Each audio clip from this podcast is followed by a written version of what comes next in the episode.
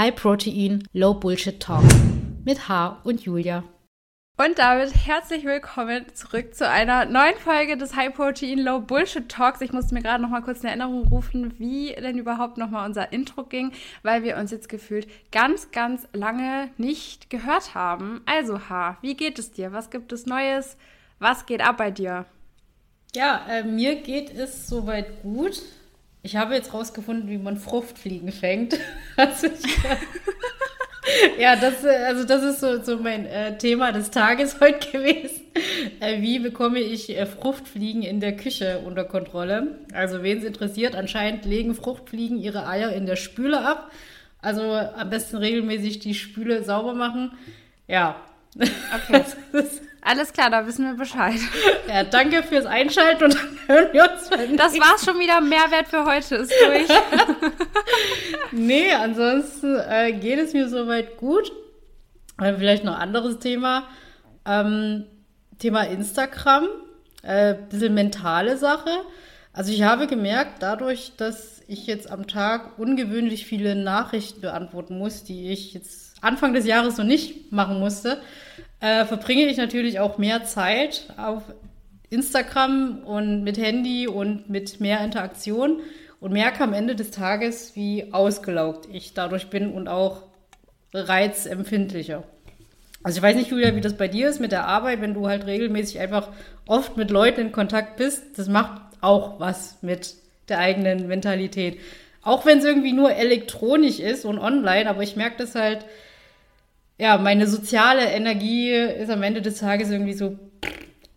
so. Ja, ja, voll. Und ich finde es auch wichtig, dass man irgendwann mal auch sagt, okay, schön und gut, ich bin ja auch gerne für andere da, aber es gibt auch irgendwo so den Punkt, wo ich sage, okay, jetzt bin ich aber auch mal für mich da. Also das finde ich, muss man da schon irgendwie so unterscheiden. Da tue ich mich auch sehr, sehr schwer mit, habe ich jetzt auch in den letzten äh, Tagen sehr gemerkt, dass sich da was ändern muss und dass sich da irgendwo wieder mehr Zeit für mich oder halt auch mehr Zeit so, ja, für meine, meine Freunde, meine sozialen Kontakte, die, die mir gut tun, irgendwie auch so wieder integrieren muss. So, also das äh, muss ich da irgendwie wieder aktiv so eine bessere Balance auf jeden Fall herstellen. Da würde Und mich interessieren, auch, hast du jetzt im Urlaub gearbeitet? Das, ähm, du kommst ja auch frisch aus dem Urlaub mm, zurück. Also hast also, du die also Arbeit mitgenommen mit in den Urlaub? Nee, also ich habe das, ähm, letztes Jahr habe ich so gemacht, dass ich äh, im Urlaub alles ganz normal weiterlaufen lassen haben. Also ähm, in meinem Coaching ist es ja so, dass wir einmal die Woche ein Check-in haben und sonst noch quasi 24-7 WhatsApp-Kontakt mit dazu. Und ähm, ich hatte den Urlaub halt schon frühzeitig angekündigt und habe gesagt, in dieser Zeit finden keine Check-ins statt. Ihr könnt mir schreiben, wenn irgendwas Dringendes ist. Ich bin nicht so erreichbar wie gewohnt. Ich antworte nicht so schnell wie gewohnt, aber ich schaue morgens und abends auf jeden Fall einmal drauf. Und wenn was ist, dann bin ich erreichbar, weil in gewisser Weise ist man ja schon auch irgendwo hat man eine gewisse Verantwortung den Leuten gegenüber. Ich könnte jetzt nicht sagen, so zwei Wochen, okay, ciao, nach mir die Sinnflut so, weil das das bin ich nicht. Und da, finde ich, hat man schon noch als Coach in gewisser Weise eine Verantwortung seinen Kundinnen und Kunden gegenüber. Ähm, und deshalb habe ich so minimal gearbeitet, so auf Minimalprogramm gehalten, ist halt auch schwierig, weil ich dann halt dachte, okay, ich poste trotzdem auf Instagram weiter und sowas. Natürlich hätte man auch sagen können, ich mache mal wirklich voll Urlaub, wäre vielleicht jetzt rückblickend auch die bessere Option mal gewesen so. Ähm, also ich habe Minimalprogramm gearbeitet, würde ich sagen und ähm, schon aber auch gut, gut abgeschaltet mal. Also geht es dir nach dem Urlaub jetzt äh, gut, besser, erholter? Jein, ich muss äh, in meinem Alltag trotzdem noch eine Work-Life-Balance, äh, wie man so schön sagt, herstellen. Aber ähm, ja, es kam gerade auch irgendwie, also es sind gerade, waren noch jetzt nach dem Urlaub auch sehr viele äh, Coaching-Anfragen da. Es sind jetzt viele noch neu ins Coaching auch reingestartet. Also jetzt ist wirklich erstmal ähm, Cut, da kommen wir ja auch gleich nochmal so drauf, äh, wie, wie manche Coaches irgendwie 100 Leute coachen können. Also ich bin jetzt so roundabout bei 20 und merke, das ist so Grenze, damit ich auch noch meinen Ansprüchen gerecht werden kann, was ähm, Individualität angeht, was ähm, ja das angeht, dass ich mir das, was Personen mir erzählen, auch merken kann und was auch meine Antwortzeit angeht. Also da frage ich mich schon, wie man das macht bei 50 bis 100 Leuten oder sowas, aber da kommen wir ja auch gleich nochmal drauf. Das ist nämlich äh, ja das Thema, was wir uns für die heutige Folge rausgesucht haben. Das ist da so ein bisschen ja ums Thema Coaching geht. Vielleicht magst du einfach mal ähm, ja, erzählen, wie wir jetzt so auf das Thema gekommen sind, warum wir da heute drüber quatschen wollen? Oder hattest du dir schon einen anderen Einstieg überlegt oder so? Der Einstieg kam jetzt eher spontan, weil du mir jetzt im Vorgespräch erzählt hast, dass du jetzt neuerdings auch ins Coaching gehst. Ja, und da dachte ich, äh, Julia, äh, bevor du mir das jetzt im Vorgespräch erzählst, äh, erzähl doch hier als gleich als erstes äh, Update. Julia ist wieder in einem Coaching. Ja, jetzt kannst ja. du mir erzählen, wieso, weshalb, warum. genau, also so ganz ausführlich auch, wie genau das aussehen wird. Ähm, da werde ich auch nochmal eine extra Podcast-Folge zu machen, ähm, weil ich glaube jetzt auch nicht, dass das so unbedingt so alle hier interessiert. Ähm, aber so ganz grundsätzlich bin ich jetzt fürs Training wieder in Coaching gegangen, weil ich gemerkt habe, dass ähm, das für mich eine enorme mentale Entlastung ist, wenn ich mein Training wieder als Training sehen kann, wenn ich das für mich wieder so ähm, so für mich privat halten kann. Ich weiß nicht, ob man das nachvollziehen kann, aber so dieses ganze Trainingswissen und so weiter hat für mich auch sehr, sehr viel mit Arbeit zu tun, was deswegen nicht negativ ist. Aber ich habe das Gefühl, wenn ich ganz viele andere Trainings plane und so weiter und wenn ich dann noch mein eigenes Training plane, dann kann ich das nicht super gut abgrenzen. Da fehlt mir so ein bisschen die Distanz und die Grenze zu. Und dazu kommt eben auch noch, dass ich einfach finde, dass es gerade auch so für mich als Coach nochmal sehr, sehr cool ist, auch eine neue Perspektive einfach kennenzulernen. Nochmal einen neuen Ansatz zu sehen, auch mal zu sehen, okay, wie coacht denn nochmal jemand anders? Weil jeder Coach hat ja seinen eigenen Stil, jeder Coach coacht ein bisschen anders, da hat so die Dokumentation ein bisschen anders gehandhabt und da finde ich es einfach schön, auch da nochmal neue Erfahrungen sammeln zu können, neues Wissen mitnehmen zu können und ähm, das waren so die zwei Hauptpunkte, ähm, aber auch weil, ich meine, warum hat ein Coach einen Coach? Weil man sich selber einfach nicht objektiv sehen kann. Es, es geht einfach nicht. Und da möchte ich einfach jemanden haben, ich sage dem so und so, das sind meine Ziele und der schaut dann, okay, wir machen das jetzt so und so und läuft das oder läuft das nicht? Erreichen wir diese Ziele oder nicht? Und da habe ich persönlich keinen Bock mehr drauf gehabt, das alles so selber zu managen. Das war jetzt nochmal eine coole Erfahrung, aber ich habe jetzt auch nochmal Lust, äh, nochmal andere Erfahrungen zu sammeln und mich nochmal coachen zu lassen. Genau. Wie war das denn bei dir so? Du bist ja auch in einem Coaching. Vielleicht magst du da mal so erzählen, seit wann mhm. du da bist, ob du auch vorher mal beim anderen Coach warst oder so. Ja, also ich äh, bin seit Juni wieder in einem Coaching. Äh, Hintergrund ist der, dass ich jetzt quasi nach vier Jahren mich dazu entschieden habe, mal wieder eine Diät zu machen. Und diesmal wollte ich es optimal machen, ähm, weil bei mir war das Problem in der Vergangenheit, dass ich irgendwann nicht mehr objektiv äh, mir gegenüber sein konnte. Das heißt, ich bin dann in die Selbstsabotage gegangen. Ähm, es ist dann tatsächlich irgendwann so, man verliert den Bezug zu seinen ja, zu den Zahlen. Äh, entweder man, man wird zu emotional ähm, und nimmt dann halt Änderungen vor, die nicht nötig wären. Beziehungsweise ähm, es ist bei mir dann auch oft sehr gut so gewesen, dass ich an meinem Training auch rumgefummelt habe, weil ich dachte, ja, fühlt sich jetzt so besser an. Also mehr nach Gefühl als nach ähm, mhm. Zahlen und Objektivität. Und um mich vor dieser äh, Selbstsabotage zu bewahren, beziehungsweise auch ähm, dran zu bleiben an dem vorgeschriebenen Plan, habe ich mir einen Coach geholt, weil wenn du halt mit jemand anderen etwas besprichst und etwas ausmachst, ähm, irgendwo auch Geld investierst, dich committest, ähm, ist dann eher der Bezugszeit, dass du auch das machst, was vorgegeben ist. Äh, und zum anderen ist es ähnlicher Aspekt wie bei dir. Ich wollte meinen Kopf entlasten. Also diese Verantwortung, irgendwas zu planen, sich Gedanken drüber zu machen, äh, Ideen auszumalen, jemand anderen überlassen und ich führe dann einfach aus.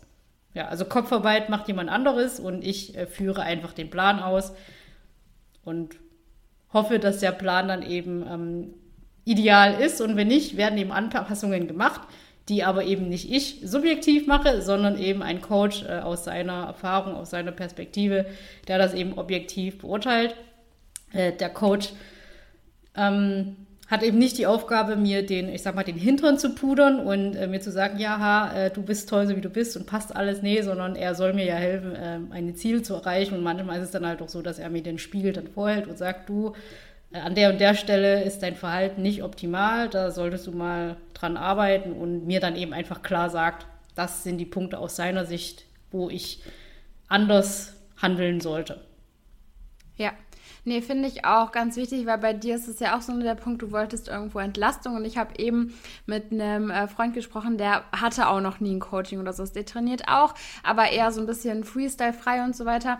Und der war halt direkt so, nee, also hätte ich ja gar keinen Bock drauf, um mit Trainingsplan und mich da so einschränken zu lassen. Und der hatte Coaching direkt mit einer Einschränkung verbunden. Und da möchte ich auch direkt von weg sagen, wenn ein Coaching, was ihr macht oder was ihr vorhabt zu machen, für euch das Gefühl einer Einschränkung mitbringt, dann ist das sehr wahrscheinlich auch nicht unbedingt so, so die richtige Wahl, weil ein Coaching sollte meiner Meinung nach immer entlasten und euch das Leben leichter machen und euch nicht zusätzlich stressen und nicht zusätzlich euch dann irgendwelche ähm, ja, Situationen des Verzichts bringen. Also es sollte eine Bereicherung für euer Leben sein. Ihr solltet da was draus mitnehmen. Es ist eine Investition in euch selber und ähm, ich finde, wenn ihr das alles so als Einschränkung seht, dann solltet ihr hinterfragen, ob ihr auch ein Coaching aus den richtigen Motiven macht.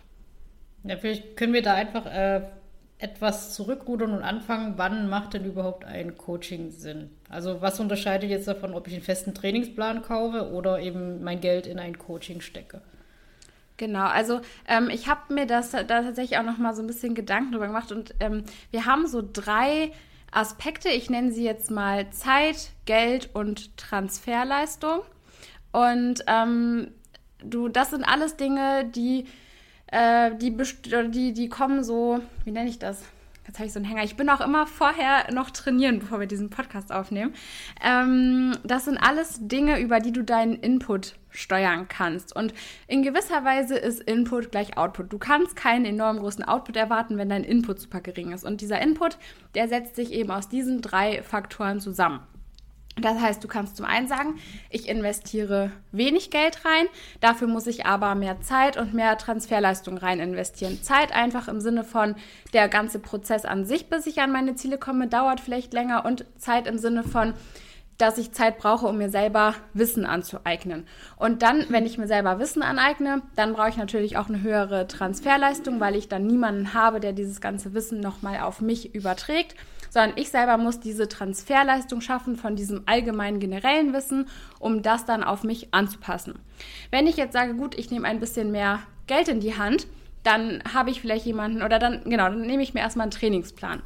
Da musst du erstmal ein bisschen weniger Zeit rein investieren, weil dieses Wissen schon mal ein bisschen vorselektiert ist, aber du musst trotzdem noch in gewisser Weise ein bisschen Transferleistung erbringen, weil auch hier, wenn du ähm, weniger Geld in die Hand nimmst und dir einen Trainingsplan holst und keinen Coach, dann musst du in gewisser Weise trotzdem noch ein bisschen mehr Transferleistung erbringen. Du musst trotzdem noch irgendwo alles so ein bisschen selber managen. Du hast trotzdem noch irgendwo die Verantwortung, mehr für dich. Wobei die Verantwortung, auch wenn du einen Coach hast, du bist immer zu 100% für dich selber verantwortlich. Aber ich denke, man weiß, wie ich das äh, meine. Also wenn ich dann irgendwie mich frage, soll ich jetzt einen Deload machen oder nicht, wenn ich einen Trainingsplan habe, muss ich das trotzdem am Ende noch selber entscheiden.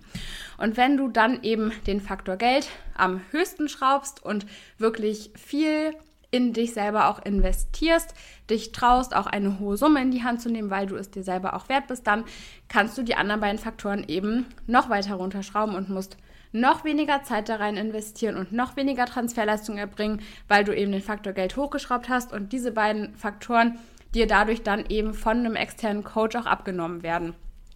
Und was wäre jetzt eigentlich die Frage, wann man, äh, wann, wann man sich überhaupt einen Coach holt? Und das ist letztendlich ähm, so der Punkt. Also einen Coach holst du dir, wenn du ähm, die Faktoren Zeit und Transferleistung im Input runterschrauben möchtest, wenn du bestimmte Ziele erreichen möchtest, wenn du selber nicht mehr weiter weißt, wenn du einfach Unterstützung haben möchtest. Und ähm, ja, das äh, würde ich sagen, ist so, so das, wann man sich einen Coach holt. Oder?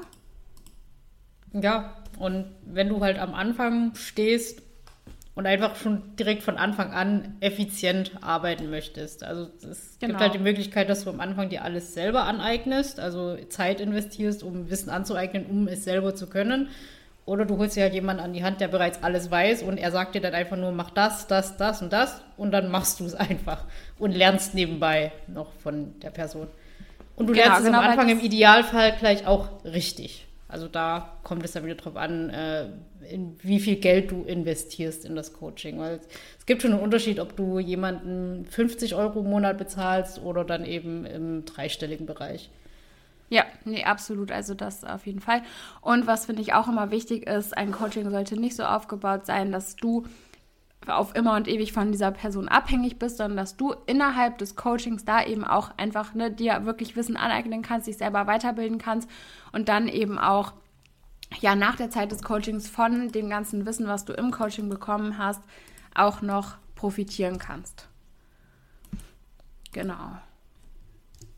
Ja, ich machen wir hier nebenbei noch äh, so kleine Häkchen auf unsere Liste. Ah, so, ja. dann, dann, haben wir den Punkt, äh, wann macht ein Coaching Sinn? Ähm, ja, Julia, du hast es gerade schon angeschnitten, Punkte. Was zeichnet denn ein gutes Coaching deiner Meinung nach aus? Vielleicht auch aus deiner Perspektive. Woran erkennst du, dass du gutes Coaching für deine Klienten anbietest? Ähm, also vor allen Dingen auf jeden Fall, wenn sich äh, ja, der Klient, die Klientin, wir sagen jetzt, nee, Kunde kann, muss man auch gendern. Gut, lassen wir es dabei. Ähm, wenn sich die Person im Coaching wohlfühlt. Also wenn du dich in einem Coaching bei deinem Coach gut aufgehoben fühlst, wenn du das Gefühl hast, derjenige ist für dich da, der hat ein offenes Ohr, der nimmt deine Probleme und Sorgen ernst und ähm, du kannst ihm wirklich alles anvertrauen, dann ist es auf jeden Fall schon mal ein Indiz dafür, dass es ein guter Coach ist. Und darüber hinaus kommt es natürlich immer auf die Art des Coachings an und auch auf den Umfang des Coachings, je nachdem, ob er eben äh, für dich täglich erreichbar ist oder eben wöchentlich erreichbar ist. Also ähm, meiner Meinung nach muss ein guter Coach auch nicht im Minutentakt antworten, weil auch hier haben wir wieder Zeit ist ein Faktor, aber Qualität ist auch ein weiterer Faktor. Und ähm, hier hat man auch wieder so die Faktoren und entweder schraube ich die Zeit halt hoch und gebe immer schnelle Antworten oder ich schraube die Zeit ein bisschen runter und dafür die Qualität der Antworten ein bisschen hoch, weil die Zeit und die Qualität hochzuhalten ist sehr, sehr schwer. Und da ist meiner Meinung nach auch wichtiger, also selbst wenn die Antwort dann mal ein bisschen länger dauert, aber sie hat dann eben eine, eine bestimmte Qualität und ist wirklich ausführlich, geht individuell auf deine Probleme ein, ist das viel mehr wert als eine super schnelle Antwort, die irgendwie da nur schreibt, okay, super, mach das so. Ne? Also da ähm, finde ich persönlich, ähm, ist natürlich auch eine zeitnahe Antwort wichtig, aber lieber eine angemessene und qualitative Antwort als eine schnelle und quantitative Antwort letztendlich. Und ähm, ja, dann, ich meine, ich sage das jetzt so dann natürlich, dass derjenige individuell auf dich eingeht, aber auch was ich da teilweise eben so ähm, mal höre von äh, Coach, also von, äh, von Menschen, die schon mal einem Coaching waren, wie das Coaching abgelaufen ist, ist teilweise nicht so klar, ähm, dass natürlich auch alles auf dich individuell irgendwo abgestimmt ist, weil sonst brauchst du keinen Coach. Wenn der Coach dir einfach nur Dinge vorschreibt, die gar nicht in deinen Alltag passen, die du gar nicht individuell auf dich anpassen kannst, dann hättest du dir eben auch einen fertigen Plan irgendwo holen können und hättest weniger Geld investieren können. Deshalb ein Coaching ist in meinen Augen immer etwas, wo man mit dem Kunden zusammenarbeitet du arbeitest zusammen an etwas.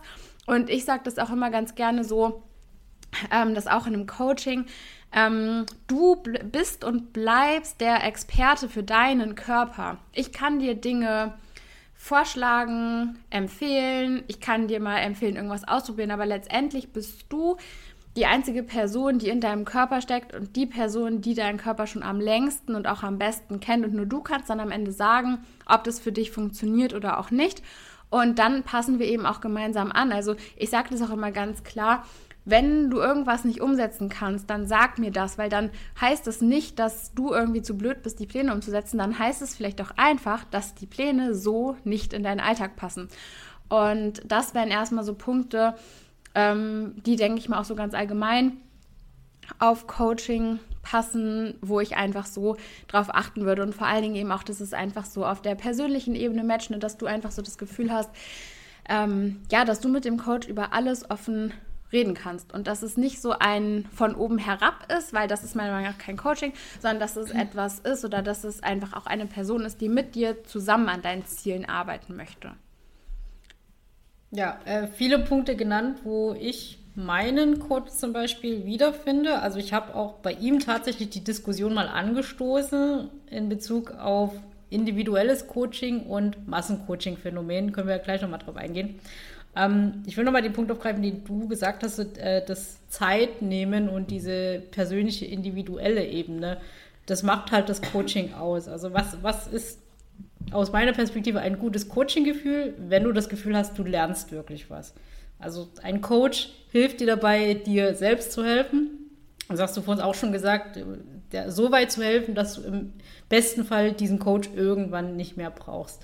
Und äh, als praktisches Beispiel, ich habe von Coachings halt gehört, wo quasi ein Coach eine WhatsApp-Gruppe hatte, hat dort einfach den Link gepostet und dann konnten sich quasi mehrere Athleten gleichzeitig einfach über diesen Link äh, den Plan für die nächste Woche ja, runterladen. Und sowas habe ich auch schon gehört. Da waren so und das gilt dann halt Leute, für alle. Ja, ja, da waren so 50 Leute in einem Google-Dokument und das, das war's dann halt. Und du denkst dir genau, so, genau. was ist das denn? Also ja. unfassbar. Das also, dass Leute sich überhaupt trauen, für sowas Geld zu nehmen, finde ich echt ja. eine Frechheit. Ja, da hättest du dir halt auch ein Trainingstemplate einfach nehmen können. So, und äh, ja. als Gegenbeispiel, bei mir ist es halt so, ich habe einmal die Woche Check-in mit meinem Coach und mein Coach gibt mir Video-Feedbacks. Das heißt, er nimmt eben wirklich immer, also ich schicke ihm mein Feedback per Sprachnachricht und am nächsten Tag kriege ich eine Videonachricht über YouTube, wo er mit mir dann durchgeht, welche Punkte ich besprochen habe. Er schaut sich quasi meinen Plan an äh, über Screensharing und sagt dann, ja, hier, du hast das und das gesagt, äh, da können wir das und das machen. Und das ist dann natürlich ein ganz anderes Gefühl, weil du wirklich das Gefühl hast, okay, diese Person hat sich Zeit genommen, dir deine Probleme angehört und geht auch darauf ein, als wenn du einfach nur, ja, hier ist der Link zu deinem nächsten Plan. Danke ja, für ja. nichts. Ja, nee, auf jeden Fall. Also ich finde auch den, ich habe das auch so, dass die Check-ins über Sprachnachrichten funktionieren, weil ich das einfach auch schöner finde und persönlicher finde, weil man per Sprachnachricht du, du bringst es einfach anders auf den Punkt oder du kannst es viel besser so ausdrücken, wie du es meinst, so das äh, von beiden Seiten aus. Und ich finde es einfach äh, schöner und auch ein Stück weit persönlicher, wenn man da einfach auch per Sprachnachricht kommuniziert. Das auf jeden Fall, ja. Ja, da hat sich zum Beispiel mein Coach auch darüber aufgeregt, dass dann quasi diese Massencoachings wieder ein schlechtes Bild auf individuelle, individuellere Coachings wirkt. Äh, als Beispiel, jemand macht halt diese Erfahrung mit so einem Link-Coaching und das ist, seine, ist die erste Erfahrung mit dieser Person und dann denkt die Person halt, ja, so funktionieren es anscheinend Coachings, ist ja kacke mhm. und will dann halt nie wieder ins Coaching gehen, beziehungsweise haben dann eben andere Coaches, die sich gerne mehr Zeit nehmen würden, wieder die Aufgabe, erstmal diese schlechte Erfahrung wieder gut zu machen. Und ja, also es macht dann halt irgendwo auch das Coaching ähm, äh, Coachingarbeit von anderen schwer, sage ich mal, wenn eben solche Erfahrungen bei Erstkunden hinterlassen werden. Weil die dann halt ja. immer damit verbinden werden, ja, Coaching ist ja Kacke, funktioniert ja gar nicht, ähm, rausgeschmissenes Geld. Ja, und nicht nur das, auch wenn Coaches einfach irgendwie Dinge machen, von denen sie einfach absolut keine Ahnung haben. Also was ich hier teilweise höre, wenn jemand zu mir kommt und sagt, ich war schon mal im Coaching und dann haben wir das und das so gemacht.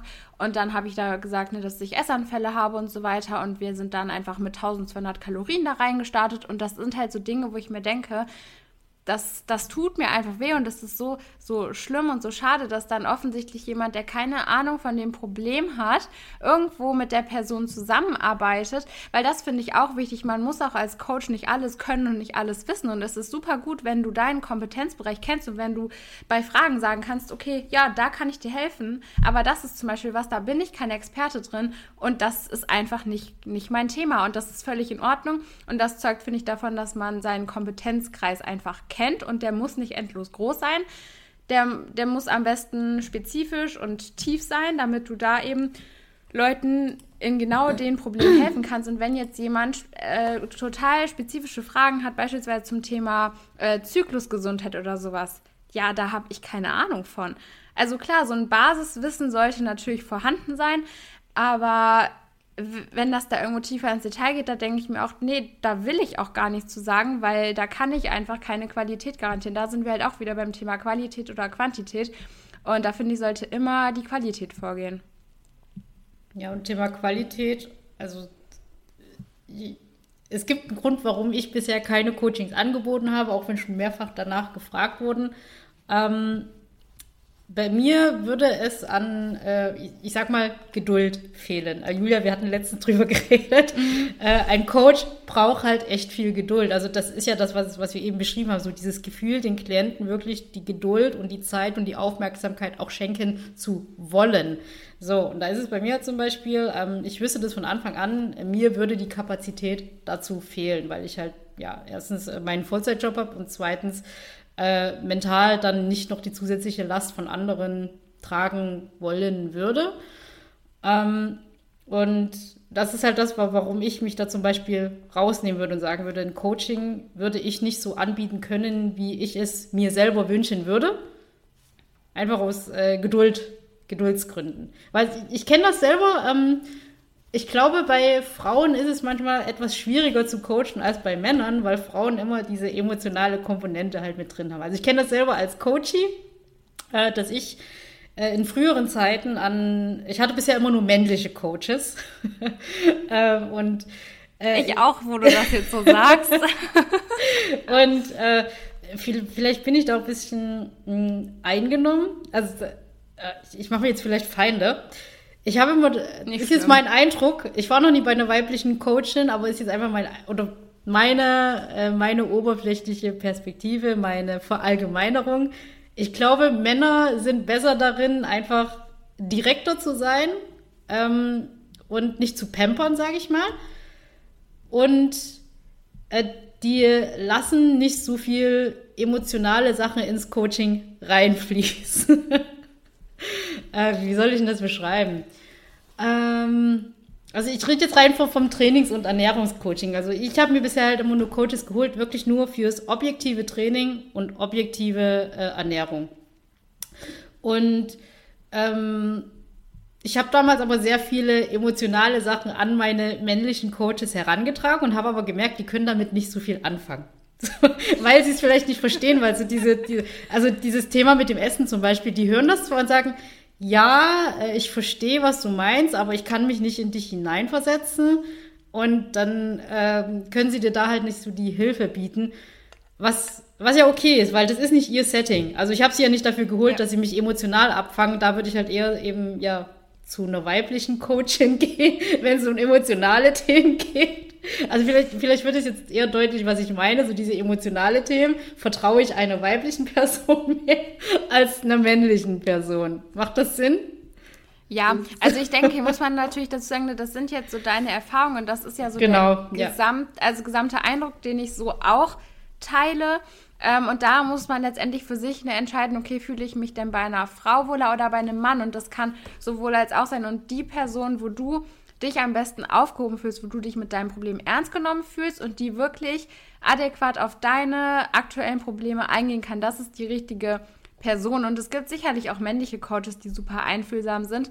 Ähm, ich hatte auch schon mal so äh, wo es in, äh, in, der Vergangenheit mal so ein bisschen um Thema Psychotherapie ging, ähm, war das halt auch immer so, wo ich mir so dachte, okay, ich könnte mir niemals vorstellen, zu einem Mann zu gehen, weil ja, ich mir da einfach nicht vorstellen kann, dass ich mich dem so öffnen kann und dass der genau. auch dann so sensibel auf meine Themen eingeht. Ich habe weder mit einer Frau noch mit einem Mann jetzt in diesem Setting äh, Erfahrung gesammelt, weil das nie dann dazu kam, aber das war halt auch so was, ne, wo ich, wo ich das schon auch nachvollziehen kann. Und äh, da muss man einfach sagen, da ähm, müsst ihr einfach den Coach wählen, mit dem ihr euch am wohlsten fühlt. Ja, ich habe gerade noch mal kurz reflektiert. Also als ich äh, noch mit meinem äh, Essensthema zu hadern habe, war wirklich bei mir die Intuition weiblich. Ich möchte gern eine weibliche Betreuung. Das fällt mir gerade halt auf. Ich möchte für meine emotionalen Essensthemen eine weibliche Person. Und wenn ich aber nach Training und Ernährung geschaut habe, ging es bei mir eher in die männliche Perspektive. Mhm. ja, also habe hab ich gerade noch mal festgestellt. Es ist, ähm, und äh, zum Thema Coaching, um, um jetzt noch mal eine Brücke zu schlagen, bei meinem jetzigen Coach wollte ich das auch explizit abtrennen, ähm, dass ich mich emotional erstmal festige damit ich eben nicht mehr diese emotionalen Themen in das Coaching mit reinbringe, wo sie halt keinen Platz haben. Weil das war ein Fehler, den ich in der Vergangenheit immer gemacht habe, äh, beziehungsweise was das Coaching auch sabotiert hat, eben die Emotionen in die Zahlen zu bringen. Also ich sag mal so, Training und Ernährung sind im Prinzip halt einfach nur Zahlen. So, ne, die sind neutral. Und äh, dieses ganze Essensthema selber ist halt emotionsbeladen. Und ich habe damals den Fehler immer gemacht, dass ich diese Emotionen mit zu den Zahlen genommen habe. Und dadurch habe ich mich selber sabotiert. Und der Coach konnte mir in dem Sinne auch nicht helfen, weil diese Emotionen eben seinen Werkzeugkoffer gesprengt haben, beziehungsweise da nicht Platz gefunden haben. Und diese Erfahrung habe ich dann mit meinem neuen Coaching mitgenommen und auch erst nach vier Jahren wieder beschlossen, in ein Coaching zu gehen, wenn ich weiß, ich kann meine Emotionsthemen vom Zahlen-Coaching-Themen trennen, damit der Coach eben auch mit mir arbeiten kann, weil sonst erschwere ich die Arbeit unnötig für ihn als auch für mich. Ja, ja, das ist auch, glaube ich, ganz wichtig, dass man sich, ähm, bevor man sich auch auf die Suche nach einem Coach macht, erstmal bewusst wird, was ist gerade mein Kernproblem und was ist jetzt das Problem, was ich gerade angehen möchte. Ne? Weil so, auch gerade so jetzt Thema Essverhalten und so weiter, ich würde sagen, mein Coaching ist ja so ein bisschen so eine Mischung aus beidem. Ne? Also da geht es ja schon drum, also ihr seid ja bei mir richtig, wenn ihr eben genau das habt und die Emotionen mit in die Zahlen bringt und dass wir halt im Coaching es schaffen, die Emotionen wieder ein bisschen von den Zahlen letztendlich auch zu trennen. Aber das ist eben auch ganz wichtig, dass ihr euch da erstmal klar drüber werdet, was möchtet ihr, weil es ist ja oft so, dass man sagt, okay, ich habe, also jetzt Beispiel Zielsetzung, ich habe Essanfälle und möchte abnehmen. Und wenn ich mir jetzt den Coach nehme, der sich rein aufs Abnehmen spezialisiert hat, das, das wird wahrscheinlich nicht zielführend, weil du mit Essanfällen nicht abnimmst. Also ein gesundes Essverhalten ist ja erstmal die Basis auch für eine erfolgreiche Diät. Und deshalb ist es da wichtig, dass du erstmal auch an deinem Essverhalten arbeitest. Und wenn du dir dann einen Coach suchst, der rein auf das Thema Abnehmen spezialisiert ist und gar keine Ahnung von Essanfällen hat, dann wird es einfach da super schwer, dein Ziel zu erreichen. Und im besten Fall sollte der Coach wenn er eben dich kennenlernt in einem Erstgespräch oder wie auch immer, dann eben auch so ehrlich sein und sagen, okay, ey, das überschreitet hier jetzt gerade meinen Kompetenzbereich, das, das passt so nicht. Ähm, also wenn ihr einen Coach vor euch habt, der sich mit Essanfällen nicht auskennt und da sitzt ihr und ihr sagt, ihr habt Essanfälle und ihr wollt abnehmen und der sagt, ja, machen wir und ihr startet direkt mit einem Kaloriendefizit rein, dann ist es zu 99 Prozent äh, nicht der richtige Ansatz, würde ich jetzt einfach mal so sagen und dann rennt am besten. Also ja, genau. Ja. Dann äh, sucht euch einen anderen Coach und äh, ja, also äh, Takeaway an dieser Stelle unterscheidet erstmal, was wollt ihr überhaupt bearbeiten. Also geht es bei euren Themen mehr um die, um die Emotionen oder um die Zahlen und entsprechend könnt ihr dann eure Coaching-Suchen ähm, anpassen, weil wenn ihr abnehmen wollt, einfach nur aus ästhetischen, sportlichen Zielen, äh, sind es, sage ich mal, die normalen Coaches. Wenn ihr aber abnehmen wollt, weil ihr euch besser fühlen wollt, weil ihr andere Themen damit überdeckt, von denen ihr vielleicht noch gar nicht Bescheid wisst, dann äh, ja, sind das eben Themen, die bei der Julia zum Beispiel besser aufgehoben sind. Genau. Ja. Was haben wir dann, denn da noch auf der Liste? Wollte ich gerade erwähnen, äh, wir haben es gerade, oder wir haben es vor uns erklärt, so dieses, äh, ich poste einen Link und 50 Athleten äh, bedienen sich bei dem Link. funktioniert da halt, wenn du ein Massencoaching anbieten willst. Und wir hatten in Vorgesprächen auch darüber gesprochen, dass es ja Coaches gibt, die zum Teil 100 oder 200 Klienten haben und du hast vor uns erzählt, du nimmst nur 20 auf. Ja, wie funktioniert sowas? Also das Thema Quantität statt Qualität, ne? Ja, also ich kann da ja auch so ein bisschen aus Erfahrung sprechen. Ähm, ich war mal auch für einen ja, Zeitraum, wo ich sagen kann, ich kann das schon auch gut beurteilen, war ich bei einem relativ bekannten Coach auch im Coaching. Es war jetzt nicht so, dass wir alle irgendwie einen Link bekommen haben und alle offensichtlich das gleiche Dokument hatten, aber äh, dieser Coach war und ist auch dafür bekannt, dass alle Athleten einfach recht ähnliche Pläne, recht ähnliche Ansätze haben, was in gewisser Weise auch überhaupt nicht verkehrt ist, denn ähm, gerade im Kontext Wettkampfsport war ich auch damals oder bin ich damals auch mit der Einstellung reingegangen, gut, es gibt Plan X und es ist egal, weil ich habe ja diesen, diesen Leistungsgedanken dahinter, es muss nicht individuell in meinen Alltag passen, sondern ich passe meinen Alltag dem Training und der Ernährung an so würde ich auch heute noch rangehen, wenn ich sagen würde, okay, ich möchte Profi werden, ich mache das als Leistungssport, weil da ist es einfach so, dass ne, du da einfach Training, Ernährung vorgehen und dann deinen Alltag danach richtest, mehr oder weniger. Ähm, und es ist generell auch nicht verkehrt, denn dieser Ernährungs- und Trainingsansatz, der funktioniert für sehr, sehr viele Menschen sehr, sehr gut. Wenn du aber jetzt einfach einer von diesen, äh, ja, sag ich mal, 10 oder 20 Prozent ist für diese Ansatz nicht funktioniert, bist du bei dem Coach natürlich auch nicht so gut aufgehoben. Für mich war das damals so, dass der Ansatz sehr, sehr gut funktioniert hat. es aber natürlich einfach ähm, nicht so war, dass man da irgendwie so einen äh, ausführlichen Check-in hatte und eine Sprachnachricht geschickt hat, sondern eigentlich ging es da wirklich nur um die Formbilder, kurz Gewicht und so kurzes Update, so wie ist es, wie läuft's. Aber es war dann auch eigentlich nicht so, dass ausführliche Antworten zurückkamen. Es war einfach mehr so ein okay, passt. Und es war für mich auch in dem Moment in Ordnung, weil das war Moment eigentlich, ich habe nicht mehr gebraucht. Ich wollte einfach nur meine Pläne haben und es machen und sehen, dass ich Fortschritte mache und das einfach von einem Coach kontrolliert bekomme. Und das, das hat auch funktioniert, das hat auch ausgereicht. Das war nur einfach nicht in dem Maße individuell. Und das liegt natürlich auch daran, dass jemand, der 200 Athleten gleichzeitig betreut, der jeden Tag wahrscheinlich 1000 Nachrichten bekommt, natürlich nicht auf jede Nachricht sich äh, 10 Minuten Zeit nehmen kann, um zu antworten. So, und da muss man eben auch einfach für sich ähm, ich glaube, ich auch einfach überlegen, was möchte ich haben und was ist auch mein Anspruch an ein Coaching? Was erwarte ich von meinem Coach? Reichen mir kurze und knappe Antworten?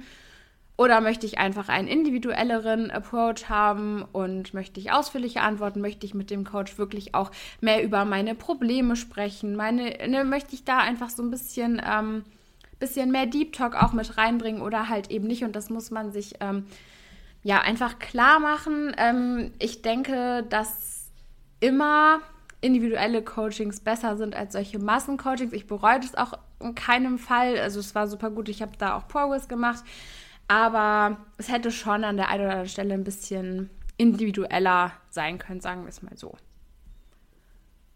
Ja, und da kann ein Problem wieder reinspielen, was ich vorhin erwähnt habe. Jemand ist in diesem Massencoaching, sage ich mal, drin und das ist dann halt die Erfahrung von der Person.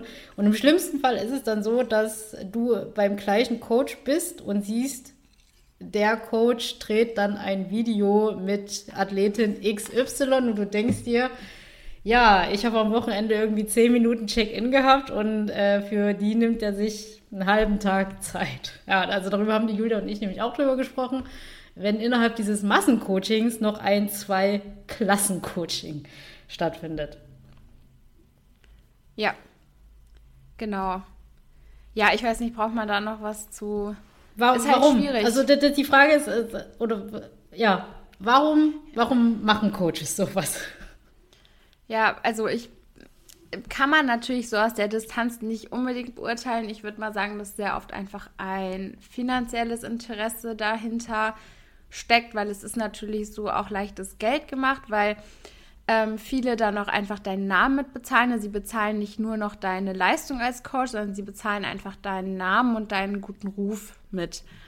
Und das finde ich schwierig, weil es auch sehr, sehr viele Coaches gibt, die jetzt nicht so einen großen Namen oder so einen enormen Ruf haben und dich dann aber deutlich besser und individueller betreuen und du dann eigentlich auch wieder viel mehr für dein Geld zurückbekommst letztendlich. Also ja, ich würde sagen, da steckt eigentlich meist finanzielles Interesse hinter. Hm.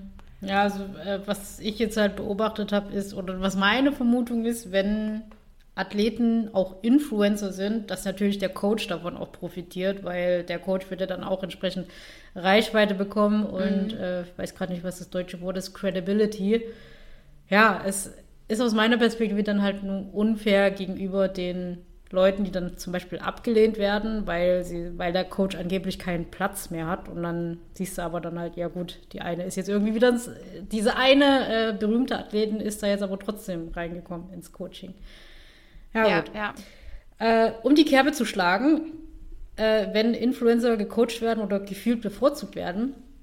Anderes Beispiel, was ich auch sehr kritisch sehe, ist, wenn Influencer, die Athleten sind, dann selber irgendwann entscheiden, Coaches zu werden, einfach nur weil sie Influencer sind. Ja, ja, finde ich, also finde ich auch schwierig, oder? Auch so ist ja auch so ganz klassisch, ne? Man war einmal auf der Bühne und plötzlich bietet derjenige Coachings an und bietet vor allen Dingen äh, Bühnencoachings an. So. Ich mhm. denke, dass sehr, sehr viele auch gute Lifestyle-Coaches sind, wenn es wirklich auch rein so geht, ne? ein bisschen abnehmen, ein bisschen Muskel aufbauen, denke ich, dass schon sich auch viele ein gutes Basiswissen angeeignet haben. Aber gerade wenn es ums Thema Wettkampfvorbereitung geht, reicht es nicht aus, eine oder zwei Wettkampfvorbereitungen gemacht zu haben und plötzlich kannst du alle Leute auf die Bühne vorbereiten. Also das ist, finde ich, aber auch immer sehr schwierig, weil auf der anderen Seite denke ich mir immer, ähm, klar, derjenige hat noch nicht viel Erfahrung, aber irgendwann muss man ja irgendwie anfangen, diese Erfahrung zu sammeln. Also das ist ja immer dieser schwierige Punkt dass jemand ja irgendwann mal anfangen muss, Erfahrung zu sammeln. Da, da muss man irgendwann einfach mit anfangen. Und da hat man am Anfang einfach noch keine Erfahrung. Das ist einfach so. Ähm, nur finde ich es da halt immer sehr, sehr schwierig, wenn man das dann so mitbekommt, dass Leute irgendwie dann sagen, okay, ja, ich mache Wettkampfvorbereitung und haben irgendwie selber äh, ein oder zwei erst gemacht. Also als Beispiel, ich äh, würde mir niemals zutrauen, jemanden jetzt so auf die Bühne vorzubereiten. Also das habe ich noch nie gemacht und das würde ich auch nicht machen. Und da sage ich auch beispielsweise ganz klar, das ist einfach nicht mein Kompetenzkreis. Und äh, da sehe ich mich auch nicht. Und das kann ich auch nicht. Und das, das werde ich auch nicht machen. Also ich hatte das schon mal, dass da auch jemand angefragt hat. Ähm, und da habe ich auch lange überlegt, weil ich erst so dachte, okay, es wäre ja irgendwie auch eine coole Chance, das mal auszuprobieren. Also ich habe der Person auch offen gesagt, ich habe das noch nie gemacht so. Ähm, habe dann aber auch am Ende so beschlossen, dass äh, dass ich mir das so auch einfach nicht, nicht zutraue. Und ähm, deshalb weiß ich gar nicht mehr, worauf ich hinaus wollte. Ja, genau, wir waren bei den Leuten, die dann einfach Coachings anbieten. Ich finde es aber auch echt schwierig, muss ich sagen, da überhaupt zu differenzieren, wer ist jetzt ein guter Coach und wer nicht. Und ich würde mir da immer die Resultate angucken, immer auch das Feedback von Leuten, die im Coaching sind. Oftmals ist ja so, dass manchmal auch was gerepostet wird oder sowas. Fragt die Leute doch einfach mal. Schreibt die doch auch einfach mal an, wenn da irgendwas gerepostet wird, wenn ihr wisst, die Leute sind bei denen im Coaching. Und fragt einfach mal, wie, wie das Coaching einfach ist, ob es denen gefällt, ob sie Fortschritte machen, wie das ist, weil das ist eigentlich das Aussagekräftigste, was man nehmen kann, um dann eben zu sehen, ist das ein guter Coach oder nicht. Weil was ich auch oft sehe, ist, dass von eigenen Erfahrungen viel ähm, dann so geschlossen wird, okay Leute, ich habe 50 Kilo abgenommen, mm, schreibt mir, mm. ich mhm. helfe euch. Und ja, das finde ja. ich auch sehr, sehr schwierig, weil ja, das ist eine Erfahrung, mit der kann man anfangen, aber du solltest nicht alles, was du tust, nur auf deiner Erfahrung mit deinem eigenen Körper basieren, weil die Körper sind alle so verschieden. Das ist einfach so dünnes Eis. Es kann sein, es ist so eine 50-50 Chance, ob derjenige genau die gleiche also genau die gleiche Genetik wird er eh nicht haben, aber ne, so, so ähnlich funktioniert wie du, dann funktioniert's. Aber sobald dann mal irgendjemand kommt, der ein bisschen anders funktioniert, dann steht man eben da. Das ist auch so was, was ich auch sehr, sehr oft bei so Fitfluencern oder sowas äh, mhm. beobachte. Ist ein weiterer Grund, warum ich mich persönlich vom Coaching abgrenzen würde. Also, weil, also ich sag mal so, die Referenz, die ich habe, habe, ist meine Erfahrung. So. Und das ist aber halt keine äh, therapeutische oder ärztlich geprägte äh, Erfahrung, die ich irgendwie als Referenz anbieten könnte. Und ich habe eben auch schon mitbekommen, dass es Influencer gibt, die selber aus einer Essstörung kommen und dann eben auch anbieten, hey, äh, wenn du geess, wenn du deine Essstörung heilen willst, ich kann dir helfen, weil ich habe meine Essstörung geheilt. Und da ist es bei mir so, nein, nein, das, das ja, geht nicht. Ich finde das, das, auch das, ganz, ganz schwierig. Und ich sage das, ich betone das immer in Erstgesprächen, auch wenn jemand kommt, ja, auch mit einer Essstörung oder sowas. Ich betone das immer, wir können Coaching machen, aber ein Coaching ersetzt keine Psychotherapie, es ersetzt keine medizinische Betreuung, es ist ein Coaching und ich bin angehende Sportwissenschaftlerin. Ich habe eine Ernährungsberaterlizenz, aber ich habe keine Ausbildung, die aus dem psychologischen Bereich kommt. Das ist mir auch immer ganz, ganz wichtig, das zu betonen. Einfach damit das so geklärt ist, damit das klar ist, weil das ist mir immer ganz, ganz wichtig. Und ich finde, ähm, da begibt man sich auch auf dünnem Eis und da begibt man sich eben vor allem auf dünnem Eis, wenn man ähm, ja das eben auch nicht von Anfang an einfach so klar rausstellt. Ja, weil dann läuft es halt dann darauf hinaus, du erwartest halt von dem Coaching deine emotionalen Themen zu bearbeiten, irgendwelche Traumata. Und einfach nur, weil die Fitfluencer-Person selber ihre Essstörung geheilt hat, heißt es aber nicht, dass diese Person psychologisch mit ihr arbeiten kann. Ja. So, das, das funktioniert nicht. Und deswegen, ja, es ist, also, ich krieg da so einen Hals einfach, wenn, wenn ich, wenn ich sowas mitbekomme. Weißt du, äh, das Thema, äh, ich habe jetzt einen Wettkampf gemacht oder bin selber nur ein Hobbyathlet und biete Trainings- und Ernährungspläne an, ist ein Thema. Aber wenn es dann eben um wirklich diese Essstörungsthemen geht, dann sollten Leute einfach sowas nicht anbieten, weil die sind keine Ärzte, sind keine Therapeuten und nur weil du selber deine eigenen Essstörungen geheilt hast, ist es keine Kompetenz, dass du bei anderen da irgendwas heilen kannst. So, ja, also ich finde es generell auch schwierig und ich finde es gerade schwierig, ähm, mich davon abzugrenzen, weil ich, also Ja, ich würde nicht sagen, ich habe auch genauso angefangen. Also ich habe auch nie gesagt, okay, wenn ihr eine Essstörung habt, dann kommt zu mir ins Coaching. Sage ich bis heute nicht. Also wenn ihr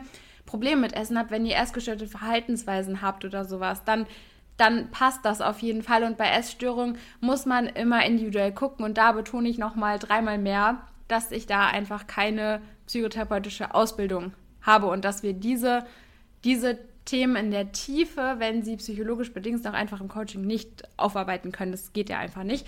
Ähm, und ich habe halt damals angefangen, ich habe, also ich habe ja generell erstmal so Coaching einfach angeboten und dann haben sich, also gar nicht mit Bezug auf Essstörung oder sowas, das war eher so, möchtest du Muskeln aufbauen, möchtest du abnehmen, bla, melde dich bei mir, also so ganz allgemein.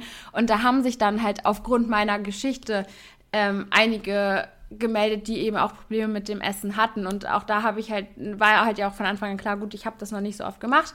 Und dann haben wir das halt quasi so ein bisschen als Experiment einfach ausprobiert. Aber es war beiden Seiten klar und vor allen Dingen eben auch der Coachy-Seite, dass ich das noch nicht so oft gemacht habe. Und es hat dann am Ende funktioniert. Und ich finde das eben gerade diesen schwierigen Punkt, weil irgendwo steht man eben einfach am Anfang und hat keine Erfahrungen und muss sie ja irgendwie anfangen zu sammeln. Da, das finde ich diesen schwierigen Punkt. Ja, aber der, der Unterschied bei dir ist aber auch, du beziehst deine Referenz nicht von deiner eigenen Leidensgeschichte. Also das, meine ich. Das ist, ähm, ja. wie soll ich das abgrenzen? Bei dir ist es so, deine Inhalte, du benennst konkrete Symptome und weißt, welche Schritte generisch für diese Symptome einfach Sinn machen. Also ich nehme mal das Thema Heißhunger. Da, da weißt du einfach, das ist physiologisch der Grund, warum Heißhunger ausgelöst wird. Punkt. So, da, da, da kannst du halt, so, also ja. so, so meine ich das. Es ist so, du, du kennst die Symptome und kannst, kannst eben faktisch mit, den, äh, mit deinen Klienten daran arbeiten, diese einzelnen Symptome aufzudröseln. Was ich meine, sind ähm, Fitfluencer, die selber eine Bulimie hatten, selber eine Essstörung hatten und das dann quasi als ihr Werbeschild machen. Okay, das ist ja. meine Story. Äh, ich habe ich habe es da rausgeschafft und du kannst das auch. auch äh, ich kann deine Freundin sein, die dich da unterstützt. Jetzt weiß ich gerade, ob ich weißt, an wen du denkst. Weißt du, das meine ich. Wo ich mir denke, ja. nein, nein, einfach ja, ja. nein. Wenn jemand eine Essstörung hat, dann braucht diese Person keine Freundin, die ihr den Arsch pampert und sagt, oh, du bist toll, wie du bist und wir kriegen das hin. Das ist so, das, also weißt, das ist für mich der Unterschied. Bei dir ist es so, du hast Heißhunger, okay, das und das können die Gründe sein. Ähm, und das und das sind die Punkte, die generell bei Heißhunger die Ursachen sind oder Anzeichen sind oder, oder wenn du halt Gedanken ums Essen hast, dann kann es da, daran und daran liegen. Und bei dieser anderen Form ist es halt so, mhm. ach, Süße, wir kriegen das hin und es wird alles gut. Das so, das, ja.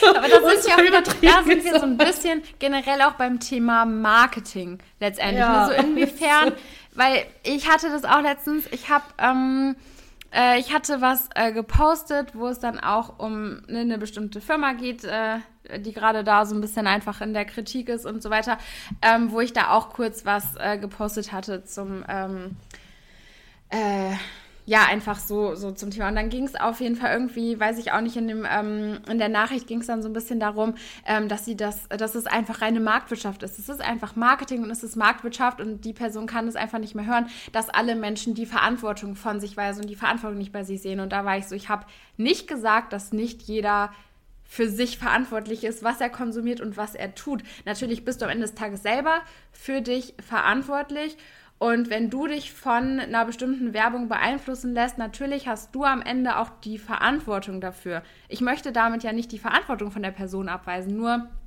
es ist meiner Meinung nach nicht korrekt, wenn gezielt bestimmte Studien einfach ausgewählt werden, wo vielleicht eine von 100 Personen äh, mit Melatonin besser schlafen konnte oder whatever und das dann andersrum in der Werbung dafür genutzt wird, das so darzustellen, als wäre es wissenschaftlich bewiesen, dass dir Melatonin dabei hilft, schneller einzuschlafen. So, also das ist jetzt nicht ganz so korrekt faktisch, wie ich es gesagt habe, aber so in etwa dünn ist die Studienlage bei Melatonin, glaube ich. Ähm, und das wird ja dann teilweise einfach äh, in der Werbung so ganz gezielt verdreht. Also ne, genauso auch mit diversen Abnehmshakes und so weiter. Da, da wird dann einfach gezielt das Unwissen der Menschen ausgenutzt und das Wissen, was es gibt, so verdreht, dass die Menschen denken, dass das das geilste Produkt auf der ganzen Welt ist. Und das, finde ich, ist nicht Marktwirtschaft, das ist Marketing unterste Schublade und das ist nicht okay. Ja, ja, also bevor wir hier wieder ins, ins Firmenbashing kommen, ne, das ist so, ja. ja. aber, na gut, bleiben wir bei dem Thema. Ja, die spielen ja auch viel mit Emotionen. Also das ist halt auch das Thema, ne? Und das äh, ist eigentlich genau Angst genau das, aber letztendlich was, ja, was diese, diese Fitfluencer-Coaches dann ja letztendlich auch machen. Die betreiben auch eigentlich genau dieses Marketing, indem sie mit den Emotionen spielen, indem sie mhm. letztendlich die Fakten, die sie von sich selber ableiten, so verdrehen, dass sie das so darstellen, als wäre das jetzt für dich und dein Problem das Nonplusultra. Ja, und ein weiteres Beispiel, also weil, weil wir gerade beim Aufregen sind, ja, einmal kurz bleiben wir da. Äh, also, ich sag mal so, Unterschied bei dir zum Beispiel, wenn du von Thema Binge-Eating redest, dann redest du davon, was sind die Auslöser, was sind die Ursachen, Symptome, was läuft im Körper ab und welche Schritte kann man gehen. Fitfluencer-Version, ich hatte vor neun Monaten noch Binge-Eating gehabt und ich habe es da rausgeschafft. Und das war Mindset-Arbeit. Und ich glaube daran, dass du das auch kannst. Du musst nur dran glauben, dass du keinen Binge mehr hast. Und dann wird es auch funktionieren. Folge mir für mehr Tipps gegen Fressattacken. Ah ja, ach, das, Gefühl, das ist so schlimm. Ich, ich weiß genau, von wem du sprichst. Ja, also um das nochmal abzugrenzen, was ich mit meiner Kritik meine, wenn, wenn jemand nur die persönliche Erfahrung als Referenz für Tipps und Coaching-Angebote bietet. Ne? Ja. ich meine, ich spreche auch viel aus meiner Erfahrung, versuche aber mich als Person rauszunehmen, wenn ich über Inhalte irgendwas aufbereite. Also es soll eben nicht um meine Leidensthemen gehen oder um mich, sondern es soll eben um, um die Ursache oder das Problem selber gehen. Und da ja, sind wir aber jetzt auch generell beim Thema, was ich echt sehr, sehr spannend finde, dass man sich selber aber auch mal bei den anderen so ein bisschen hinterfragt, warum poste ich gerade was und was möchte ich mit diesem Post bezwecken? Mache ich das, um anderen Mehrwert zu stiften oder tue ich so, als würde ich mit diesem Post, mit diesem Reel anderen Mehrwert stiften wollen und stelle eigentlich im ganzen Reel nur mich selber da, pose vor der Kamera, halte meinen Booty äh, mitten, mitten in Fokus und ähm, verstecke da irgendwie noch eine Mehrwertbotschaft, damit ich das als Mehrwert verkaufen kann. Aber eigentlich geht es mir darum, äh, in den Kommentaren zu hören, wie gut ich aussehe. Also das mal nur so als Beispiel, weil das äh, sieht man ja dann doch auch sehr oft, dass da irgendwie vermeintlicher Mehrwert so verpackt wird, dass man eigentlich, also dass doch die Intention eigentlich eine andere hinter dem geposteten ist. Ja, also es gibt einen ganz einfachen Weg, die Intention rauszufinden blende einfach mal den Text aus. Also die wahre Botschaft eines Posts, eines Reels, eines Bild bekommst du auf Instagram dann, wenn du einfach mal den Text weglässt. So, und dann siehst du dann schon, worum es geht. So. Das dazu. So. ja, wir, wir ja. sind schon hier schon fast wieder bei einer Stunde. Ich äh, glaube, unsere anderen Coaching-Themen können wir dann für die nächste Folge mitnehmen, wenn wir noch welche haben. Ich glaube, wir haben eigentlich doch so ziemlich alles gesagt. Ich überlege gerade, was wir vergessen haben. Na doch, wir haben noch hier ein paar Themen. Äh, können wir vielleicht beim nächsten Mal mit reinnehmen. Ja. Ja, was einfach auch nochmal so ganz, ganz wichtig ist, ähm, ist mir nochmal auch zu sagen, so was also der Unterschied zu äh, festen Plänen, einer Masterclass beispielsweise oder eben auch einem Coaching ist. Und das ist eben auch genau dieser Punkt, dass auch wenn du eine Masterclass kaufst, dass du da zwar Geld rein investierst, aber das Geld beispielsweise äh, ein Bruchteil von dem ist, was du in ein Coaching rein investieren würdest und dass diese Masterclass einfach wieder erstmal diese allgemeine Lösung bietet und du selber noch einen riesen Anteil an dem Faktor Transferleistung hast und du selber musst es noch individuell auf dich beziehen. Du selber musst dann es schaffen, diese Inhalte aus der Masterclass beispielsweise ähm, zu verarbeiten, auf dich zu übertragen und damit zu arbeiten, weil das letztendlich das wäre, was der Coach mit dir machen würde. Ähm, und das ist mir auch nochmal ganz wichtig, das einfach nochmal zu betonen, weil ich das manchmal auch so erlebe, dass das äh, falsch verstanden wird. Also eine Masterclass kann kein Coaching ersetzen. Die bietet dir lediglich erstmal die Sachinformation und die musst du dann selber noch für dich verarbeiten und damit arbeiten und die so in dein Leben integrieren und auf dich übertragen, dass du dann am Ende denselben Effekt wie ein wie von einem Coaching hättest. Wobei ich tatsächlich da auch sagen muss, dass ich glaube, dass man den Effekt eines Coachings egal wie hoch die Transferleistung aus der Masterclass ist, nur schwer ersetzen kann. Ja, das sind wir bei dem Thema, wie viel bist du bereit halt zu investieren? Ja. Oh, also, das ist aber auch noch wirklich wieder ein Thema fast für eine eigene Folge. Weil, also das, das Input also, ist gleich Output. Also das, wie gesagt, das, das können wir gerne ins, ins nächste Thema halt nochmal mit, mitnehmen. Ähm, in die nächste Folge. Ja, also wieder dieses Thema Investment, weil die Julia und ich, wir tauschen immer diverse Nachrichten aus. Äh, ja, und das ist Thema immer begegnet. schon ganz interessant, wie ähm, viel Output teilweise erwartet wird und wie wenig Input bereit äh, oder man bereit ist zu geben, je nachdem. Also das müsst ihr euch auch immer wieder vor Augen führen oder auch wenn ihr äh, wenn ihr Nachrichten schreibt, beispielsweise, also ich bekomme auch oft mal Nachrichten und es ist auch überhaupt nicht also ich möchte gar nicht sagen, dass diese Nachrichten verkehrt sind oder dass ich mich darüber ärgere, nur ihr müsst euch bewusst sein, wenn ihr mir eine ganz lange Nachricht schreibt mit eurer kompletten individuellen Situation und dann am Ende wissen wollt, was soll ich jetzt tun, dann ist das wie, als würdet ihr zum Bäcker gehen und fragen, gibst du mir heute fünf Brötchen umsonst? Weil ihr fragt dann beim Bäcker letztendlich, schenkst du mir jetzt dieses Brötchen, äh, wo du ähm, Arbeit rein investiert hast, was dich irgendwo Zeit und Mühe gekostet hast und gibst du mir das einfach so mit. Und das ist letztendlich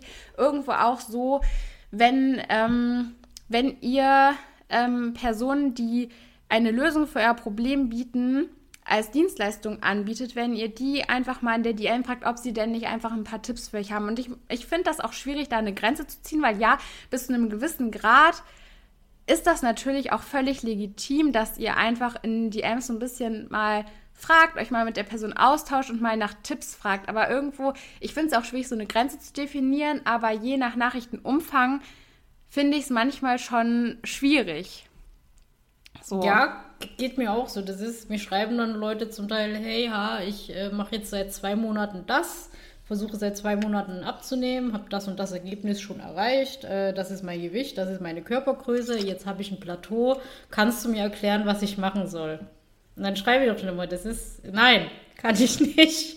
Das ist, äh, du bist schon zwei Monate in irgendeinem Prozess drin, das ist so individuell, woher soll ich denn jetzt aus der Ferne beurteilen können, was die, also was die Ursachen sind, dass du jetzt irgendwie eine Blockade hast. So, das ja, das ist das nächste, weshalb ich auch meistens schreibe, es tut mir wirklich leid, selbst wenn ich wollte. Ich kann dir dazu gerade nicht sagen, weil ich dafür noch so viel mehr wissen müsste eigentlich von dir, dass wir da wirklich schon wieder beim Umfang von einem Coaching sind. Und da ist dann auch eben immer die Frage, was bist du bereit zu investieren? Bist du dir selber auch wichtig genug? Bist du dir selber so eine Priorität? Ist dir selber dein eigenes Ziel, dein eigener Prozess so wichtig, dass du auch bereit bist, in dich und in beispielsweise ein Coaching zu investieren? Oder eben nicht. Aber je nachdem, wie viel Input du geben kannst, den entsprechenden Output kannst du dann eben auch erwarten. Und ja. Das ist halt so, so, so ein, nochmal so ein eigenes Themenfeld, halt Erwartungshaltungen ja. von Leuten über Instagram. So, das, äh, also abseits vom Coaching selber, das, ja. Also wie gesagt, die Julia und ich, wir schicken uns immer Screenshots hin und her und wir stellen uns dann sehr auf die Frage, warum? oder, oder was will die Person, also was erwartet die Person jetzt? Ah gut, ja. Es ist wie gesagt, äh, können wir, können wir gerne dann äh, in dem Satz verraten. Also nicht, dass ihr jetzt Angst habt, irgendwie uns zu schreiben oder sowas. Ja, wenn ihr nein, nein, nein. Das also das auf gar keinen Fall. Nur ist es halt manchmal, wenn da wirklich so, Instagram hat ja die Nachrichten limitiert, wenn das wirklich so drei von diesen äh, ne, längsten, längstmöglichen Nachrichten sind, dann ist es teilweise so ein Umfang, wo ich mir denke, puh, also das ist eigentlich schon auch viel Zeit, weil ich muss ja nicht nur lesen, ich muss das ja auch verarbeiten und dann am besten noch individuell adäquat auf die Nachricht antworten und das ist auch gar nicht so, dass ich irgendwie sage, boah, ich weiß ich nicht, ich will, ich will niemandem irgendwie so helfen oder so. Es ist da nur einfach sehr schwierig, auch eine Grenze zu ziehen, weil letztendlich ist es auch so, dass meine Coaches mich beispielsweise genau dafür bezahlen, dass sie mir schreiben und dann eben Antworten bekommen. Und das ist dann in gewisser Weise denen gegenüber auch irgendwo ein bisschen ungerecht, weil sie das Geld in sich investieren. Das ist eben auch noch so eine Perspektive, die man da einfach betrachten muss. Also äh, nur bitte, also schreibt uns und auch wenn ihr irgendwelche Probleme habt oder also es ist gar nicht, gar nicht so gemeint. Ähm, nur ich wollte es auch mal angesprochen haben, ja. Ja, ja also, sind wir durch. Sind wir durch. Und äh, nächstes Mal das Thema äh, Instagram-Nachrichten. Oh Gott. es ist, ja. Es Oh Gott, nee, da, da können wir uns ja nur um Kopf und Kragen reden. Ja, aber ich, ich glaube, dass das für die, für die Leute auch immer interessant ist, was, was wir vielleicht so für komische Nachrichten auch bekommen. Ne? Und ja, also Cliffhanger fürs nächste Mal. Aber das Thema ja. Coaching dann äh, an dieser Stelle. Belassen wir das erstmal dabei? Jo. So, ihr Lieben, dann, also, wie die Julia schon gesagt hat, äh, es sollte jetzt keine Abschreckung sein. Wenn ihr Tipps haben möchtet, schreibt uns trotzdem. Es ist dann nur, bitte seid da nicht böse, wenn wir euch dann, ja, versuchen einzugrenzen und zu sagen, sorry, aber das wäre ein Coaching-Thema. Ja. So, dann, ihr Lieben. Ich würde sagen, Julia, wir haben's, wir haben's. Genau. Ja, lasst uns gerne auch eure Meinung, eure Erfahrungen äh, zum Thema Coaching da, was ihr vielleicht für Erfahrungen gesammelt habt. Äh, wie immer, bleibt respektvoll, bleibt freundlich auch gegenüber Coaches, mit denen ihr vielleicht nicht so gute Erfahrungen gesammelt habt. Aber ähm, ja, vielleicht wollt ihr da ja auch irgendwie eure Erfahrungen zu teilen. Ich habe letztens noch eine Nachricht bekommen, dass man auf Spotify leider nicht kommentieren kann. Wenn ihr das jetzt auf ähm, Spotify hört oder Apple Podcasts oder wo auch immer und ihr wollt was kommentieren, dann geht äh, vielleicht einfach einmal kurz auf YouTube und dann könnt ihr darunter nämlich einfach auch kommentieren. Ähm, ja, jetzt überlasse ich dir wieder die Abmoderation, sorry.